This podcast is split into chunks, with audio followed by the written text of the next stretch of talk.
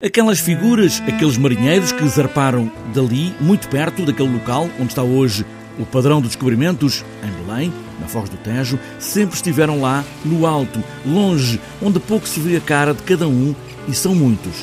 O fotógrafo Luís Pavão teve esse privilégio de os fotografar lá em cima, durante a limpeza das esculturas, como se fosse uma reportagem, mas depois entusiasmou-se e já não parou até agora. E de facto essa foi a grande surpresa, foi a proximidade que nos permite uh, ver com muito mais pormenor as figuras, a sua dimensão, o cisel dos, uh, do escultor, uh, portanto toda, toda, todo o trabalho escultórico e a textura da pedra e tudo isso é muito interessante de ver ao pé.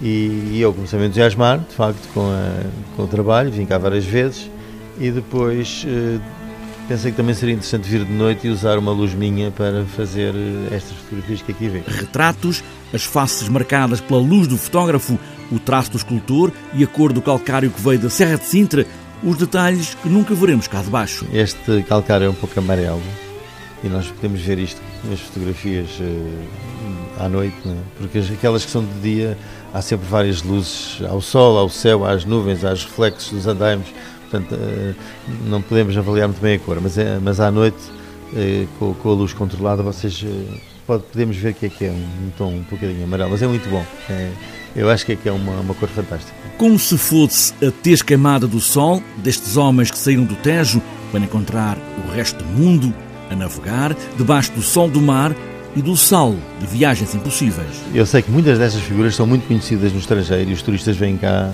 a vê-las. Eu, quando estive nos Estados Unidos, eles falavam sempre de alguma. O Vasco da Gama, Vasco de Gama, sempre. Depois é o Magellan, que eu demorei algum tempo a perceber que é o Magellan, que é o Fernando Magalhães, também é uma figura extremamente conhecida uh, lá fora.